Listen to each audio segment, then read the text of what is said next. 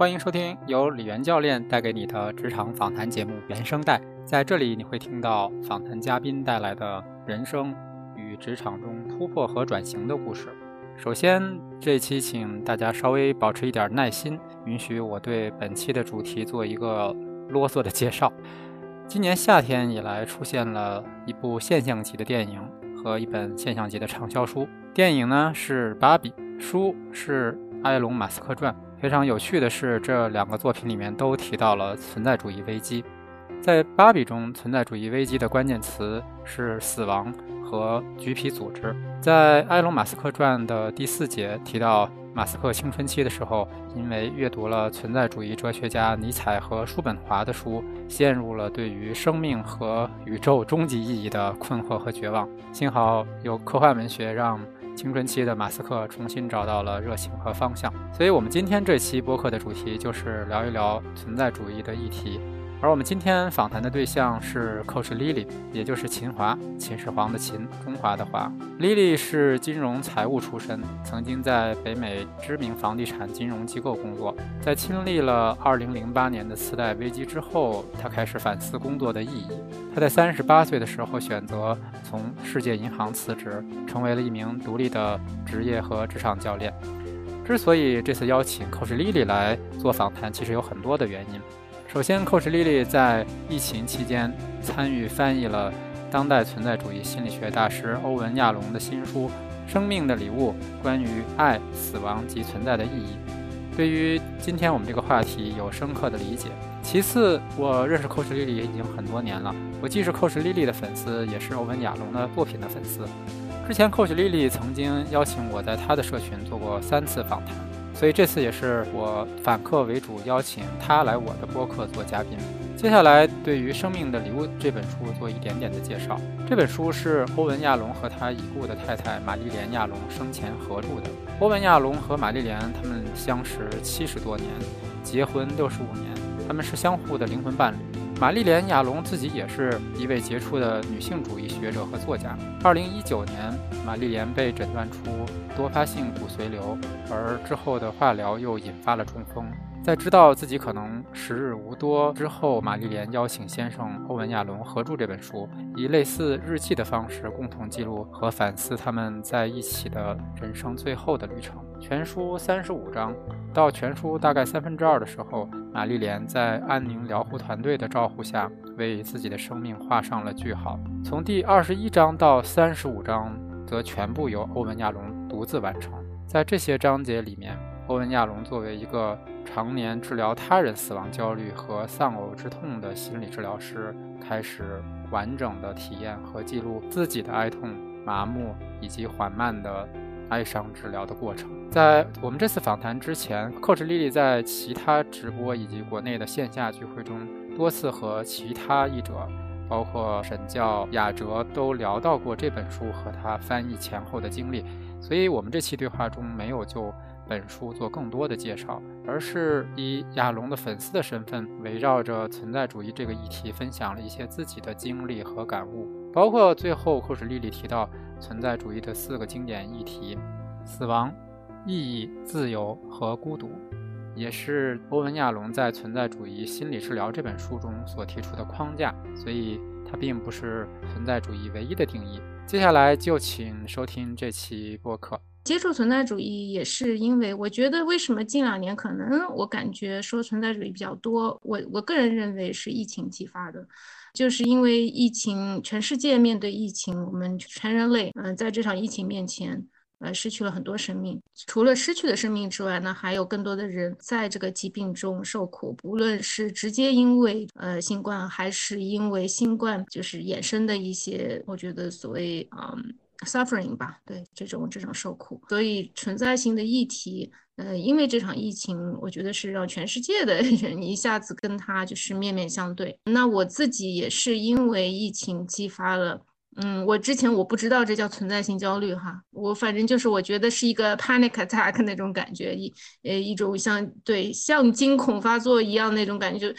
特别特别害怕，因为当时中国和美国断了航了，然后当时我就各种灾难性想象，就会觉得说。哇，这这一下子断了链接，不知道会断多久，然后在分隔的这个时候，不知道呃我会发生什么，也不知道我家人会发生什么。然后你会觉得非常的无能为力。以前吧，我觉得就是说 好时光的时候，人有一种虚妄的全能感，就会觉得说，对吧？就是我努力，只要我足够努力，然后我有意愿，然后我的一些愿望就能实现。那我我觉得我自己来说，可能我最大的一个怎么讲牵挂吧，那就是因为我跟家人离这么远，所以当时就会觉得，哎。不就是花时间花钱嘛，对吧？只要呃我有时间有钱，我爹妈啥时候叫需要我，我就马上就去了。那这个其实后面有个非常大的假设，就是世界很太平，所有的东西都像它惯常一样运作。这是我们在很多人脑子里面的一个，就是不假思索的一个一个假设，就觉得生活好像永远岁月静好嘛，对吧？当然，我们生活中有很多的不如意，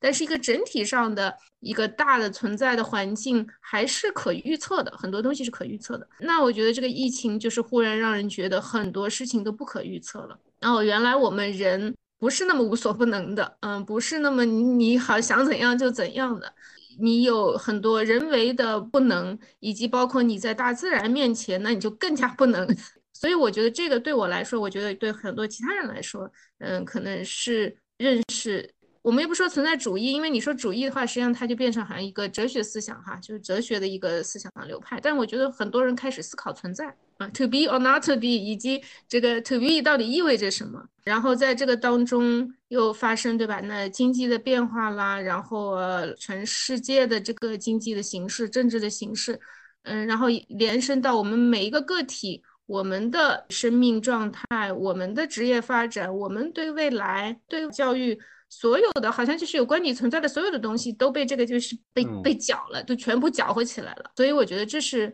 可能这个议题变得进入人们的视野的一个最主要原因。我看我觉得哈，你刚才在说这个的时候，其实我也触发了很多回想哈，因为你刚才讲到的是呃中美断航，当然有很多就不只是中美了，就是其实有很多航空公司航线都断了哈。但是我觉得。那只是就是我们那个他站在之前，我们对比是地球村嘛，对吧？以前以前我们在很长一段时间，我们说地球村就是觉得世界上任何角落都是很容易去的。所以你举的这个例子，但是我是想到说，在疫情里其实发生的不只是说像中美这样之间的这个断航，甚至就是在我们身边，我说北京和燕郊的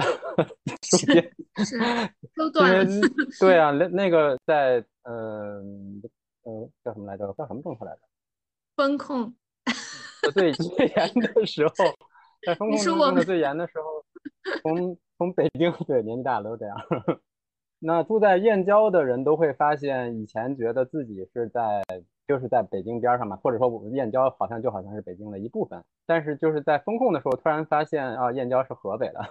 然后因为河北和北京相互之间的政策不同，所以在住在燕郊来北京上班的这种打工族，突然发现说啊，突然这个就是通途变天堑哈，我们这个词儿得倒着说了。是的，是的，是的，是的。然后我想到像深港也是，很多家庭其实是每天。每天往返于深港之间的啊，然后一下子这样的日常就没了啊。对，而且我也想到说，因为咱们俩是七零后啊，嗯，就就会觉得说，当你的人生经历长到一定，就是长到一定程度的时候，你一定会经历一些大的这种历史事件。但如果说你，因为我们比如说在七零后经历了很多，就是我们说这个经济往上走哈，就是比如说。改革开放啊，一直到市场化，一直到大家有一个潜在的那种感觉哈，就当代人哈，就是有一个潜在的感觉说，这个世界一直是往下变好的。好像我们过去说，哎，就像像过去一百年里面发生了一些战争啊，什么那种那种比较短暂的这种回撤，好像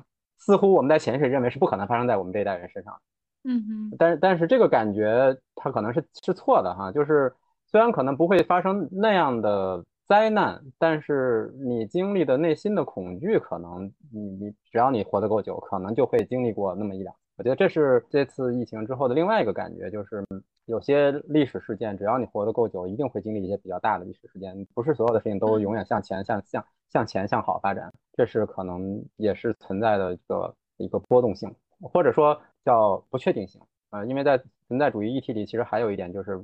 不确定性，或者说。有的时候我们是觉得，嗯，因为因为我今天给你在在微信的时候我说你有没有看过芭比啊？芭芭比它这个电影为什么那么火？我其实一直很好奇，为什么一个讨论嗯多多少少有点哲学话题的一个一个电影能够火到这样的一个程度，而且里面非常不吝啬的用了，反正我记得是我听到了三次谈到这个 existential crisis，就是谈到了三次存在主义危机哈。呃，我也查了一下公众号，大家也很懒得去写那么晦涩说存在性危机，大家都写的就是存在主义危机，这样说的比较顺，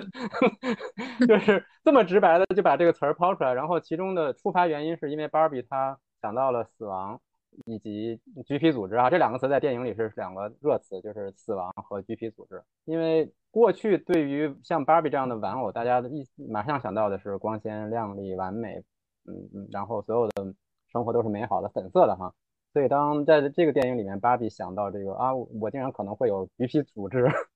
以及。可能会死的时候，啊，他突然就就变得变得深刻了哈，所以我觉得，我觉得人生如果说真实的人生，肯定不不仅仅是橘皮组织哈，因为橘皮组织只是外观的问题，你还会有疾病，还会有死亡，就是你刚才讲的，疫情带走了很多人的生命哈，所以啊，我也在想，今年夏天到底经历了什么？为什么我会这么多次的遇到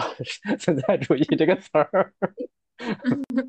可能就是我觉得在前，在这个夏天之前。大家还是在在经历中，那现在可能稍微可以去反观一下，对，然后往回看一下，呃，而且我们也继续在这个这个潮流当中嘛，就是你说我们，呃，一辈子一定会经历一些历史事件，实际上我们已经经历了，就是我觉得我们七零后我们经历了中国的改革开放的这个其实是非常大的一个历史事件，但是我们不自知。我我最近我是正好前两天就是我女儿开学。然后他们可能学历史课，然后老师给他们呃两个问题，说回去跟家长讨论一下。说一个是问家长你经历过什么样的历史事件，对你的影响是什么？嗯，然后就是问说你觉得为什么要学习历史？哎，我我当时我就那个时刻忽然想到，呀，我经历的可能最大的历史事件就是改革开放，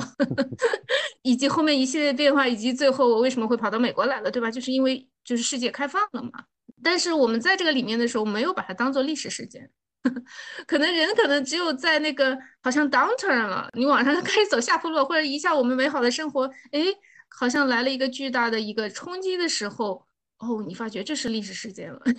我们可能也就是一直就是我们不自知，嗯，所以我觉得我们现在也是可能，我觉得把称称作为所谓后疫情时代，可能对疫情的一些反思反观。我们到底经历了什么？然后再往前看，我们的生命到底往何处走？好，那接下来我想我也想聊一下，就是你这次，因为这这今年夏天咱们也见了一面，在北京哈，就是你回国之后转了一大圈儿，去了很多地方，当然也在家里跟爸爸妈妈待了蛮长的时间哈，就是这正好和上次回来差了有。一九上次是一九一一九年还是一八年？一九年。一九年，嗯，对，差了四年哈。那这次回来之后，在你中间经历了那次恐慌哈，想象这种割裂会多久的这种恐慌之后，然后回来见到家人之后是什么样的感觉？就是一开始没来之前，没回到家里之前，我觉得好像这个关注都在说，包括我父母也是会觉得说，哇，小孩子好高了，对吧？我我们都知道，一个孩子从一个十岁、十一岁一下子到十五岁。这是一个巨大的跨越，从一个真的是小孩儿就变成一个少年，从一个在你肩膀这儿的人，一下子他可以俯视你了。所以好像关注点都在这儿，说啊，见到了孩子可高啦，认不认得出来啊？但真正看到父母的时候，才意识到说，哇，这四年对于老人来说是也是一个巨大的变化。对。就是孩子是生机蓬勃往往上涨，但老人在走下坡路，而且就是说四年对于七八十岁的呃老人来说是是很大的一块儿，嗯，就是我觉得这个是可能我回家之前没有意识到的，我不知道就是大家有没有这种感觉，就是我们看父母，即便父母七老八十了 或者怎么样，好像我们总是觉得就是我在我的脑子里，我的父母永远是中年人。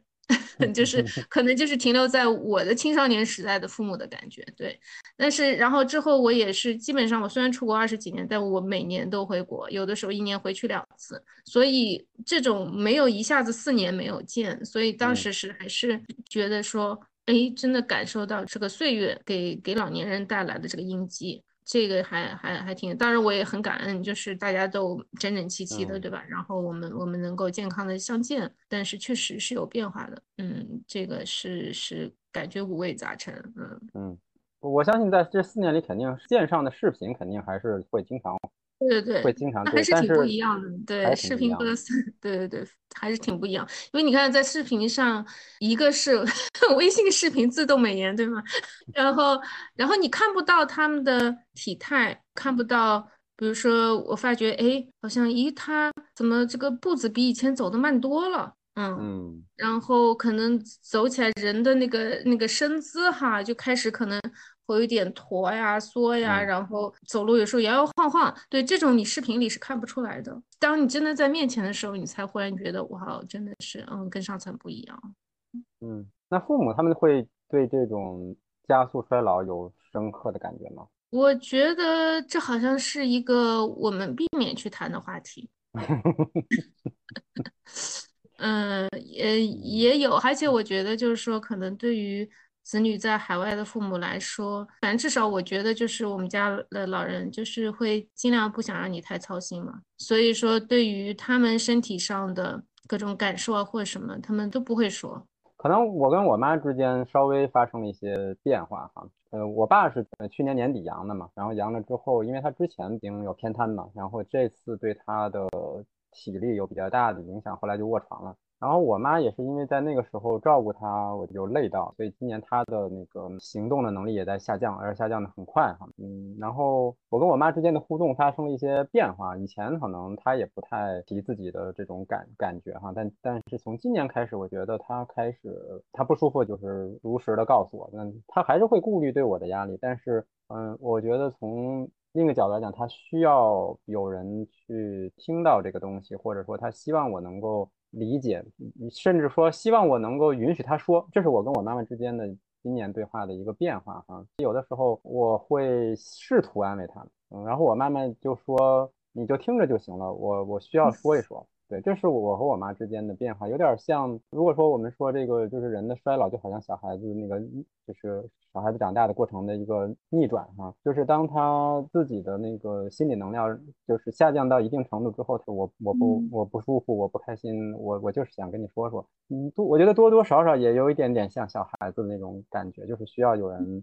去梳理一下、抒发一下。所以对我来讲，其实是一个考验哈，因为我我其实还是会。忍不住的想劝他说事情会会向好的方向，但是我心里知道说其实可能真的不会向好的方向。这个也是可能就是人到这个岁数之后，对于那个没有没有什么意义的安慰，有的时候真的是也也是五味杂陈。就比如说，嗯，我妈妈她会跟我说，但是她会非常有选择的跟其他的家里人或者是说她的兄弟姐妹说，因为她知道这个对其他人来讲非常难以消化。嗯，而且有的时候就是离他稍微远一点的，比如说同龄人，你再说，那他他就别人可能会说，哎，那个你这是年纪大，没事儿，过一阵子就好了。就是这种安慰已经变得非常苍白了，就是过一阵子，过一阵子可能真的不会好。所以这是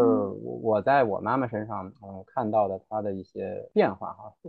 我也不知道这算不算是她的一种。焦虑，但是我觉得是一种需求吧。就是如果说我们用套用存在主义议题里面，其实就是那个孤独和关系吧。就是我其实想到一个有一个传说哈，这个传说是说这个大象它在濒死的时候，它会选择离开象群，然后它要找一个没有没有其他大象在的地方，会这个孤独的死去哈。我觉得好像这我不知道这个是真的，还是说只是反映了人类的一种趋势哈。就是我们特别。回避这个死亡或者说衰衰弱衰老的这个话题，甚至说当自己衰弱衰老的时候，我们都不愿意去跟别人来讲和来分享，好像衰弱了或者衰老了，或者说你没有以前好了，就应该悄悄的找个地方躲起来一样。所以我在想，大象的这个预言可能不见得是真的，但是可能会反映人类的一些想法。嗯，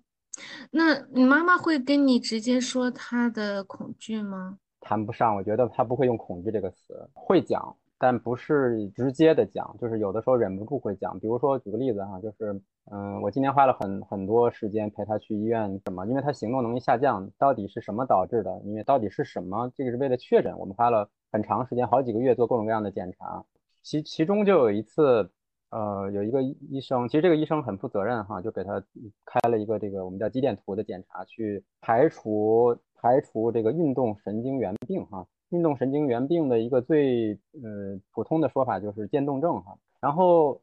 那医生其实并没有说你可能是这个，他只是说我们要做一些检查。但是我妈她因为是老师哈，她特别认真，她就她就把开出来的各种单子仔细看，药开了，这个药到底背后的机理是什么？这个检查是做什么的？然后他每次做检查或者说看药的时候，都比我要用心的多哈。他看到这个检查，他就就开始焦虑了。嗯，他他一开始没跟我说，但是他后来他就跟我说，他说这个病如果确诊的话，就有可能是渐冻症。然后在排除渐冻症这件事情之前的大概一个月，他就会越来越焦虑，就是越焦虑到他不得不跟我说。所以你说他跟不跟我说？他跟我说，嗯，但是就是不到不得不说的时候，他是不会说的。那那爸爸呢？你说爸爸后来卧床，因为我觉得对于一个老人来说，到就是完全没办法，就是说自理到卧床，其实这是一个很很大的一个丧失，我觉得。嗯，对我我爸爸其实如果。不说我妈妈在他身边的感受哈，因为我妈妈看着他，所以我相信我妈妈是很难受。但是我我爸爸他有一个，就是他发生在他身上的事情，其实是很，嗯，怎么讲呢？就是，嗯，用有趣可能不太好哈，但是，嗯，就是我觉得还是有很有意思哈。就是因为我爸爸是一，他就是从年轻的时候，他那个时候他说是叫神经衰弱嘛。我爸爸他那个时候就是睡眠特别差，差到什么程度？就是常年可能每天睡觉。不超过四个小时就睡不着了，这个和他高血压和后来脑梗，我觉得有直接的关系，就是因为你休息不好，你的脑血管就会很脆弱，嗯，心血管都会很脆弱。他的脑梗之后的直接的反应是偏瘫和失语，哈，就是其实就是嗯大脑的一部分功能丧失了。其实有很多这偏瘫之后的病人就是会抑郁，因为你的行动能力和认知能力都变差了嘛。但是发生在我爸爸身上的事情是，他自从这个病之后，就开始睡得比以前要好很多。就是睡觉再也不是一件事情了。我的理解是这样的，就是因为他以前就是那大脑里有一部分是让他焦虑的那个东西，随着这个脑功能的丧失和破坏，就是那部分也被破坏了，所以他睡觉的焦虑丧失了，他不会再再去有这些焦虑，这是第一点。第二就是，我觉得他的那个功能的破坏导致他现在即使卧床他也不焦虑。我觉得这就是很难说你是说是祸是福了，就是如果说。你又不能动，然后你又每天每天焦虑，就这个就抑郁症是一定的。但是在我爸爸身上都没有发生，而且就是他也不需要服用任何的这种服用任何的这个抑郁症的药，就是他没有这种反应，就是似乎他非常安然的在在每天在那里躺着。所以我觉得唯一的影响是我妈妈会会看着他会很难受，但是他自己反而就找到了一个从外人来讲可能是无法理解，但是对他自自己来讲可能是一个最好的状态。对，就好像 you never know 是吧？所以我刚才那个就是他会让我想到什么，就是说你说的爸爸的那个经历哈，就是我们也不知道丧尸会给我们带来什么，这个有的时候可能 也也是某种很奇怪的一一种收获哈。因为我摧毁美国的这个飞机上，我看了一部片子，就是那个妈妈，嗯，就是讲母女俩哈，但是这个母俩都是一个八十多，一个六十多，然后这个女儿得了那个奥茨海默，然后。我当时就就有了一种，说实在，它激发了我很大的焦虑，就是就有一种，就是说你衰老之后，你不知道这个衰老是以一个什么样的形式出现，以及你会怎么样去丧失你一部分。当时我深切的感受到了，嗯，欧文亚龙说他自己的死亡恐惧最大的恐惧是失智。嗯，他我记得他在那个书里面。嗯，说到他装了那个心脏的那个起搏器的那个东西以后，他他觉得他的死亡恐惧就少了很多，因为他知道他不会像他的有些朋友那样最后就是失智了，这是他最最担心。他觉得他可能大部分情况就是可能心脏忽然不跳了，呃，就是说他对他最可能的死亡的方式可能就心脏出问题了啊，就也就一下就就就去了。所以我当时也是觉得有一种就是咱们前面说中年人哈开始记性不好。那个以前可能还只是这样说一说，觉得哎记忆力不好，有些小事情记不住。我我今年夏天有的时候发觉重要的事情，有些重要的事情我也没记住，当时真把我吓到了。然后在看到这个妈妈这部电影的时候，我当时就会觉得说天哪，就是我不知道当命运是怎么样来 take away 我我以我现在有的东西的时候，你怎么去应对它？所以那个是好像。有一个很真切的一种恐惧在里面。嗯，这个我自己的身上其实也有体会，因为我会发现，我就不用等到衰老哈，就是我记记事情的能力非常差，就是记过去的事情的能力非常差，差到说有很多，比如出去旅行的那些东西的画面都不在我的脑海里，就是比如说去哪里玩了，只是记得去过那里玩，但是去过那里的那些画面就好像都没有存在这个脑海里。所以我我曾经就是在很多年前，我已经跟身边的人开玩开玩笑说，就是我 未来我一定会忘掉很多很多事情。所以对我来讲，它不是一个不是一个新鲜的感觉哈，只不过可能是稍显稍显沉重的一个感觉，就是怎么讲呢？就是包括亚龙在这本书里提到，他自己会忘掉很多，比如说来访者，就是来访者会说，哎，我我还我还给你做很很长期的这种长程的治疗，然后亚龙都想不起来。包括其实童黑奇老师，他不是嗯，在他在他的那个读书的星球里面也分享过，就是啊去找那个欧文亚龙签书嘛哈。那亚龙已经不认识他是谁了，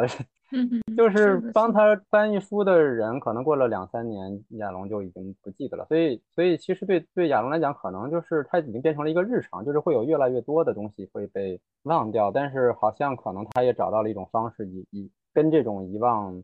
共处吧。所以你既是一种呃伤感，但是又是一种不可避免的一种。好像就是一定会发生，你也你除了跟他相处，也没有什么别的办法，这样的一种趋势哈。我我我不知道是他写的还是谁写，就是有有的时候这个痛苦不是他本人的，而是就是旁边看着他的那个人痛苦。因为因为忘掉的人可能反而就没有那么多痛苦，就是除非你告诉他我这个我们以前认识，你你不记得我了，这种痛苦他可能会被触发。但如果我不告诉他，他就会把我当成一个陌生人来看，对吧？非常在当下。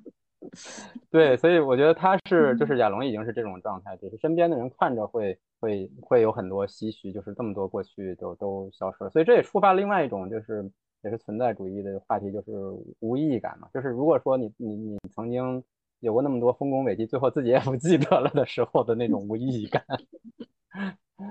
我觉得，我觉得这是最恐怖的那一部分哈。我我之所以说恐怖，是因为我们每个人，就是我我怎么说，我们每个人的这个 identity，或者说你是谁，嗯，里面有很大一部分是记忆，你的记忆塑造了你是谁。如果说你真的把过去所有的东西都忘了，基本上你就是一个新人了。这样，我我不太确定说，就是价值观这件事情，如果脱离了记忆，它能不能存在哈？就是比如比如说你你过去的事情都忘了，但是你还能保持跟以前的价值观，这件事情能不能成立？我不太确定啊。这是好问题哈，真的不知道。嗯，知道。我记得这本书里面有一个让我觉得很动人的一个画面，就好像亚龙好像说提到他去看他以前的老师在养老院里面，那时候他爷爷已经很什么都不记得了。然后他老师就跟他说：“他说我每天早上起来就感觉一下就 是这额头被 swipe 了一下，什么都不记得了。然后每天他就是坐在窗口看着窗外。”然后他跟亚龙说：“This is not bad。”他说好像是原话怎么样我不记得了，对吧？他就是说这没没那么糟糕。他说我就看着生命在我眼前流过，那这没那么糟糕。嗯，他既有很很伤感的在里面，我觉得也有一种美感在里面。可能我们对于生命应该是一个什么样的状态，可能有一种太执着于 attached to。应该是这样，或这样才是一个好的生命，或者说蓬勃绽放的生命。但生命实际上有很多的样貌。对我，我们会比较执着于，比如说完整、完美这样的东西。就是丧失，就是我觉得到后来衰老就是一系列的丧失。那这个丧失的这个顺序是怎么样，程度是怎么样来，怎么什么样的形式来，我们都不知道。所以只能说，当这个丧失发生的时候，那就真的就是。就是一个一个的去面对。OK，我想回到这个你去翻译《生命的礼物》这本书哈，嗯，你可不可以跟跟我们讲一讲，就倒叙一下你你是怎么和呃怎么迷上亚龙，以以及怎么和存在主义结缘的？嗯，就前面我说的，在疫情的时候，当时触发了很大的焦虑，所以我就开始看他的书，这个也是机缘，就我有他的书也好几年了，嗯，但就放在书架上也没看，然后。当时就随手拿了一份 《直视骄阳》，超越死亡焦虑。所以，我我有的时候就是觉得，虽然我也是一个非常科学逻辑的一个大脑，但是有的时候你会可能也想着说，冥冥之中有点什么在指引你，然后就就开始读，然后就一本一本的读。当中一个很大的一个契机，是因为我参加他的一个 webinar。因为当时我觉得他这么大年纪了，我我以为他早就不在江湖上了，可早就隐居了。因为当时我在看这个书。我也不知道是怎么 come across，好像看到这个 webinar 的，但是反正就是看到了，然后说是他来主讲，我当时非常兴奋，我觉得哇，居然还可以看到他真的他的音容笑貌在讲，然后就马上 sign up 了。然后那是一个美国呃，就心理学一个 association 一个协会的呃活动，然后然后在那个里面他就是讲了他的这个丧失他的妻子的这个哀悼的过程。那也是非常非常感人，因为他当时处于一个非常脆弱的状态，嗯，妻子刚刚去世不到半年，所以他还在深刻的这个被哀伤之中。但是我觉得他就是，我觉得那么全世界那么多人喜欢他，我觉得最主要一点是他的这种真实，然后呃以及就是说他把所有的所有他经历过的事情，一方面他的这种嗯 self disclosure 这个自我暴露让你觉得很很能链接，还有一个就是说他总是不忘记也把自己的经历当做一个可以去告诉别人怎么做心理治疗，就是。他会把自己当做一个客体去观察，把等他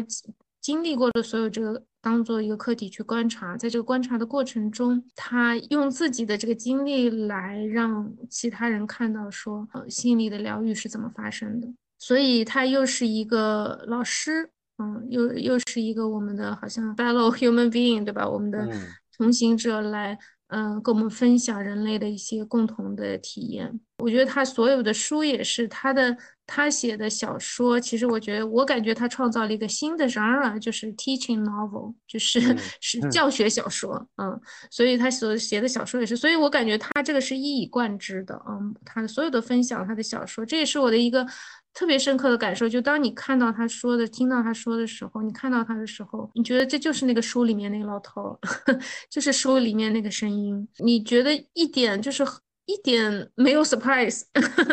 就是就是这个 surprise 就是没有 surprise，就会说哇，原来他真的是这样的，他真的是这样说话的。有一些话你也在他的其他一些书里面也也也有听到过，所以那一次他分享了以后，我记得他最后他就是读了。这本书的最后一个最后那个章节就是写给玛丽莲那封信。他当时因为那本书当时就是要完成了，他就觉得我好像必须要写这封信才能把这本书完成。他他永远都是因为他是非常理性，他是他虽然是犹太人，他妻子也是犹太人，但是他们俩都是无神论者，所以说他非常清楚的时候不可能对吧？就是说我妻子也不会听到我写这封信，他也不会听到。但是他会，但同时他又觉得说，好像这会给他 comfort。然后他也后来我们我有跟他有一对一，他也说到，他说我觉得一想到我去世以后会躺在他身边，这个给我很大的慰藉。嗯，虽然我知道这个，know, so 没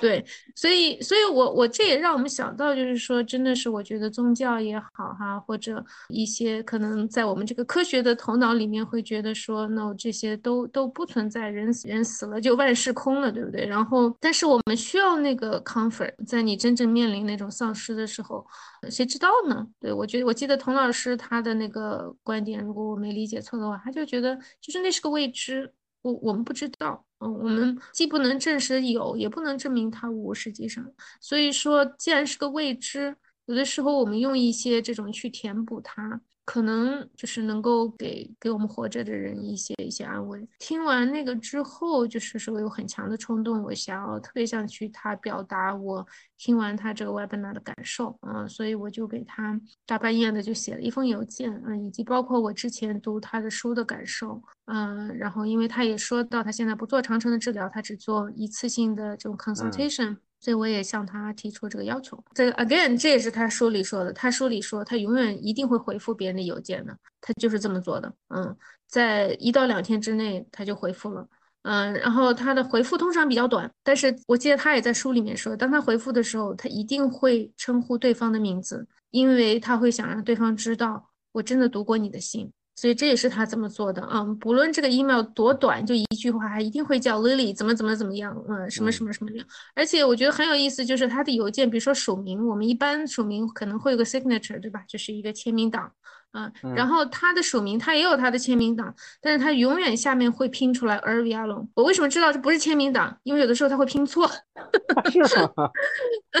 因为我觉得他最近，尤其是我觉得今年上半年。跟他的沟通，其实我觉得也有点 sad，就是你会发觉他的 typo 越来越多，就名字也打错，有一些简单的单词打错，就是就是你想象可能他视力也不太好了，这个手指头可能也不太灵便了，但你知道这是他自己打出来的。嗯，这是他自己一个一一个一个单词打出来的啊，包括这个名字，所以这这就是我我觉得感到的就是绝对的那种一致性，就是他这么说的，他就是这么做的。所以他后来当时我觉得很幸运，因为我觉得摆在现在，他可能我我不太确定他还做不做那个一次性的，我我猜想可能他也做不了了。但那个时候是二零二零年的时候。对，那个二零二零年可能六月份的时候左右，如果记没记错的话，那时候他是愿意，他可以做的，所以我跟他做了一次。后来我又要求第二次，他也同意了，所以我跟他做了两次。然后，然后最后我觉得有一个，我说我还有一个 issue 是啊，我跟谁都没聊过，但我觉得我好像信任你，我想跟你聊一聊。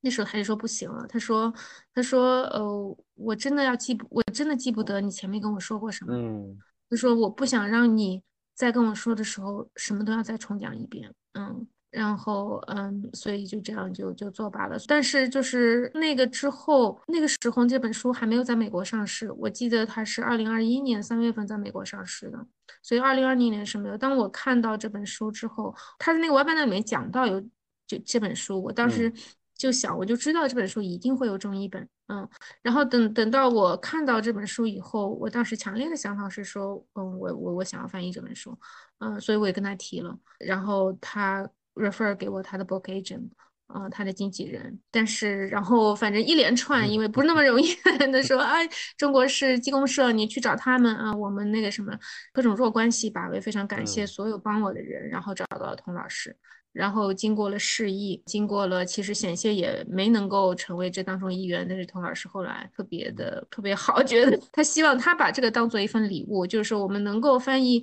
爱亚龙的人能够翻译他的作品，他觉得这是一份生命的礼物，他希望跟更多的人分享。所以他呃把我接纳进来成为第三译者，整个这个过程我也是觉得，除了我自己非常强烈的意愿，就是那种就是 除非别人跟我说不，就是坚决是不可能，我我这一路我都会觉得就是说不行，我一定要再问再问再问，呃再试再试再试，直到完全没有希望为止。同时我也觉得好像有一股力量在帮助我，就是因为所有我遇到的人。嗯，我觉得他都在帮我，对，就是嗯，没有一个人为难我，全是在帮我，所以我我也是觉得特别感激，所以这是我跟这本书的缘分吧。你也可以说你整个前辈子都在积攒这个缘分。对对对，咱们中国人怎么说的哈？就是都都多少年的这个 换来今生的一次，对，也有可能，就是这这真的蛮难说的。我觉得自己所有的这个经历。你之前你不知道它铺垫到什么地方去，这也是生命比较我觉得奇妙的地方，也是精彩的地方吧。你不知道，嗯，你只到当当下我特别想做一个什么事儿，你就你就你就用尽全力去做，嗯嗯呃，你上次在那个雅哲在的那次我们北京的分享会上谈到说你在翻译的过程中的一些感受哈，我想一会儿聊一下那个，但是在那个之前我也想就是聊一下这个这本书哈，就是《直直直视骄阳》这本书。因为这次为了这个采访，我也是，其实我都不记得我之前有没有看完这本书哈，但是，但是呢，就是很明显，这次读和上次读的感觉是不一样的。就是我觉得有的时候我们喜欢上一本书，或者说喜欢上一个人，还是有一个时机的缘分哈，不到那个时机。摆在你的书架上，摆在你面前，你也是对它也没什么感觉哈。嗯嗯。我也我我现在也不是特别随便推荐，因为这个东西就是推荐给你那个缘分不到，嗯，其实不见得对你有用啊。我然后我这本书，我当时我还写了这个二零一八年九月，我的这个这是我以前的好习惯，现在没有这个习惯了，因为以前通常我书是不会卖也不会扔的。但是现在因为有了这个多抓鱼之后哈，我就是有有的时候书会打算回回头可能会流通，把这个家里的空间腾下来买新书，就不会再写了。但这本书是早期的，他有写。我当时写的是说，我们家老大突然开始问生死的问题，所以这本书《直视骄阳》这本书，我当时买的原因是，一八年的时候，就是我我们家老大十二岁的时候，突然跟我说他怕死。所以这应该是他自己的第一次的死亡焦虑。然后这本书我之前知道是谈死亡焦虑，所以我就赶紧买来哈。我有一点点这个乱投医，而且完完全不知道对不对症那种感觉。后来其实我觉得，之所以老大那个时候他嗯十二岁的时候有死亡焦虑，其实其中有一点是跟分离有关系，因为正好那年夏天我们去呃去德国看了一个亲戚，然后亲戚家的孩子跟他玩的很好哈，然后回来之后就有这种这种这种焦虑。那我觉得它也是一种触发。我觉得一个是说，就是距离很远，嗯，所以跟跟你的那个就是在在那个断航的时候产生的，我觉得有一点点像，就是因为距离这么远，就会就会有一种感觉是下次再见是什么时候的这样的一种一种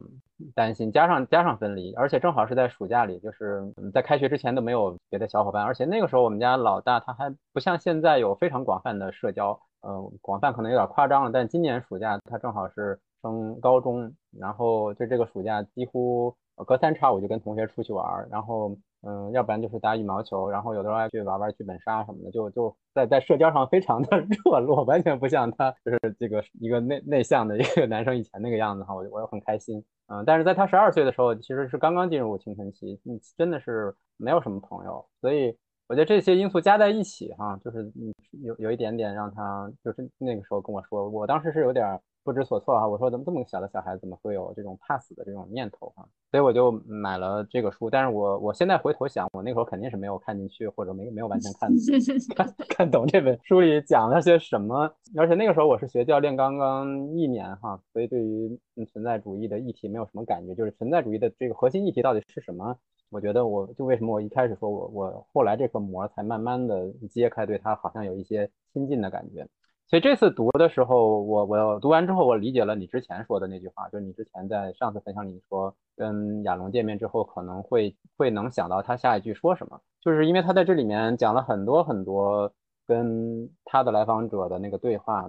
而且在最后一章还把一些不同的一些要点都。都解释了一下，所以你刚才讲讲到，比如说这个自我暴露这件事情很重要，而且是在可能在他的那个年代的咨询师里面是一个不太常见的一个手法，因为可能嗯其他咨询师都不会把自己的经历分享给给给这个来访来访者哈，但是我读的时候就有一个很深刻的感觉，就是他在透露一个消息是说，我也和你一样是。我也不是完整的，我也不是完美的，我也可能会经历你你相同相似的这种焦虑，反而会就是让对方跟他有一种链接感，或者或者是链接感更强。所以这也是我读完这本书对于这个自我暴露有了一个更更更深刻的认识，就是为什么要做这件事情，以及说。它到底是什么意义？我觉得它就是就是在表露说，我是一个真正的人，我你面前的就是一个一个真正的人。这是我读完这本书之后对，如果说我们管它叫做一个技巧哈，对这个技巧产生了更多的理解。其实它对我做教练也产生了一些启示哈，就是。有的时候我们特别讲究教条哈，就是在尤其是在学的时候，我们会特别教条，就是到底你要不要把你自己的那些感受去放到这个对话里面去。我现在其实也是在想，就是包括丽丽，其实你也你也是一个很灵活不教条的人哈，就是在你认识这么多年，就是有些东西它教条有教条教条的理由哈，但是如果你打破教条，可能也会。你要回头想，也会也有打破教条的理由，都都有充分的理由，还是要看当当下你和谁在一起。嗯，因为这个，如果我们讲到心理治疗的话，这个他们也是做过实证研究的，就是所谓 therapeutic factors 啊，治愈性的呃因素。嗯，那当中我记得好像是 number one 排名第一的是 relationship，嗯，就是说治疗师跟来访的关系。所以我觉得自我暴露来说，它不仅仅是说，哦，你跟我是一样的人，我们有一样的脆弱。我觉得它是，嗯，建立关系是非常重要的。我是在一个跟一个活生生的人，呃，在一起，我们之间有这样的关系。因为我有过一段时间非常怀疑自己到底对客户有没有用，呃，对我是很讨厌教条的，然后但同时我又很。怀疑我自己这种自由散漫的方式，呃，他站不站得住脚？另外，我到底对客户有没有用？后来看到亚龙说到这些，以及包括他也怀疑自己对客户有没有用，他一直在怀疑这件事情，他怀疑我到底干了什么帮助到对方。嗯，后来他也会，他也会去问客户啊，然后后来他发现，就是很多时候并不是他的那个什么干预技巧。或者讲的一些什么道理啊，而是有的时候是一些小的东西，比如说客户出门的时候，他给人拿了一下外套递给他，一个可能拍了拍人家的肩膀，一些很小的动作，让客户觉得说，哇，你真的是关心我的，然后以此建立起的这个关系，对方很大的疗愈。所以我后来就觉得，我觉得他大大的解放了我。这也是为什么我觉得，不管他是从为人还是从专业上，他都是我的导师。我是觉得他真的让我看到说，到底什么是最重要的。嗯嗯，到最后是我和你的遇见，在心理治疗里面有一个讲。I and thou，就是我和你的遇见是作为两个存在的遇见，嗯，这个我觉得是我跟我家狗才经历的这个事儿，它让我领悟到这个事儿，以前我都没有领悟到这个事儿。然后等到我回头看的时候，会发觉我们人，你没有觉得在我们的工作，包括跟我们家人，很多时候我们并没有是作为两个存在不存在的相遇，我们是我跟他的相遇，这个他是功能性的他。咱们如果跳出我现在很沉浸式的跟你元哥说话，我们就是在录一个播客，对吧？我是你的嘉宾，然后你是播主。这个，但是如果我们都忘了这个事情，我们今天只是在谈论这个话题，我觉得我就在跟你相遇。包括我聚会的时候，我也讲到这一点。如果我是说我在见我的粉丝啊，我是居然有这么多粉丝，然后我在想我怎么样说话得体，怎么样让人家喜欢，我就没有跟大家相遇。所以我后来。觉得说，如果我抓住了这一点，说，我记得他有一句话哦，正好有个标书签是在我在现在看的一本书里面，这个上面是写在生命的最深处与人相遇。我觉得不管做教练还是做心理咨询，以及包括我们跟人的相处，如果我们能够做到在生命的最深处与人相遇，这本身就是巨大的疗愈。我觉得他可能就是在不知不觉中会会会消消解很多的问题，嗯，所以这是我跟他就是我觉得学到的最重要的一点。这次访谈的上半部分就到这里结束了，下半部分已经同期发布，更多精彩内容在前面等着你，欢迎转到下半部分继续收听。